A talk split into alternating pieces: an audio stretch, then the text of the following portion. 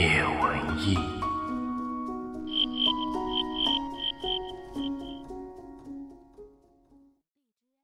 你相信男女之间有纯友谊吗？当我们在一起的时间超过十天十个月甚至是十年的时候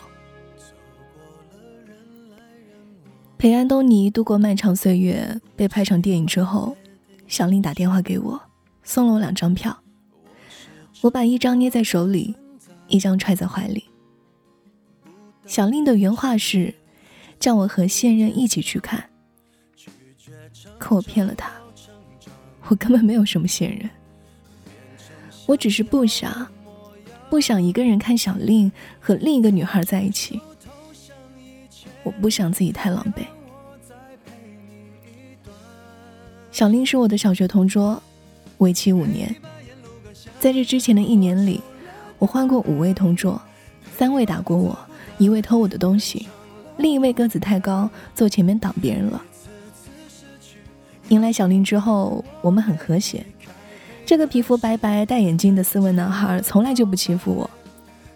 我是那种别人对我好，我就回忆万倍的傻子。小令对我好，我也就对他好。尤其当他因为母亲和班主任吵架之后被全班排挤的时候。我们的友谊一直持续到了高中毕业，他考了大学，我去了国外。我很迷恋陪安东尼度过漫长岁月，书里写了潮湿的海风与鲸，我便想要到国外去呼吸。小丽拿着录取通知书，兴冲冲的来找我，最后气急败坏的离开。他知道我背后的意图，我在机场分别的时候。也没有等到他。我是喜欢那本书，但出国更深的原因，是因为我迷恋上了一位混血男孩。他是转学生，只在中国待了一年。那一年，他是我的同桌。实际上，我们之间是有着无法消磨的差异的。混血从前对我笑，与我说话，是因为我们是同学。除去这层关系，我们比陌生人还要陌生。单恋注定失败。我发 QQ 语音给小令，哭得满嘴都是潮湿的海风与沙。小令来了，第一次出国献给了我。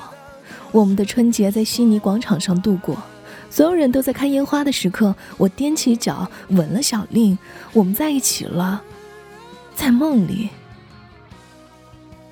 实际上，小令很慌乱。他已经有女朋友了。我为小令回的国，但从落地被接机的那一刻起，我一丁点儿也不想再待在国内。电影我也去看了，比谁都哭得一塌糊涂。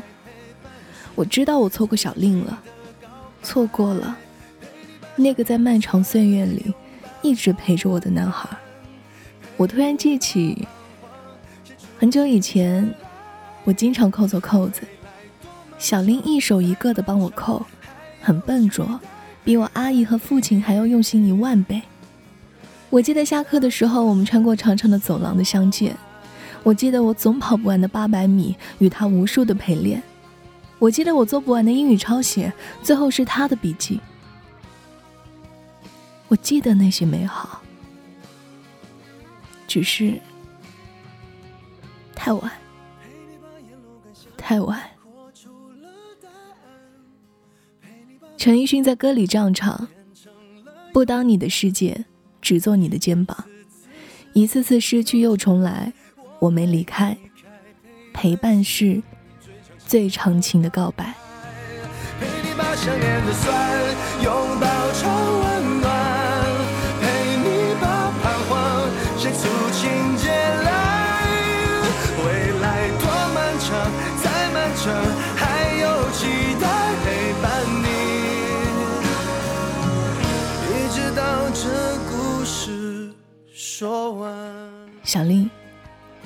人生还那么长，祝福你新婚快乐。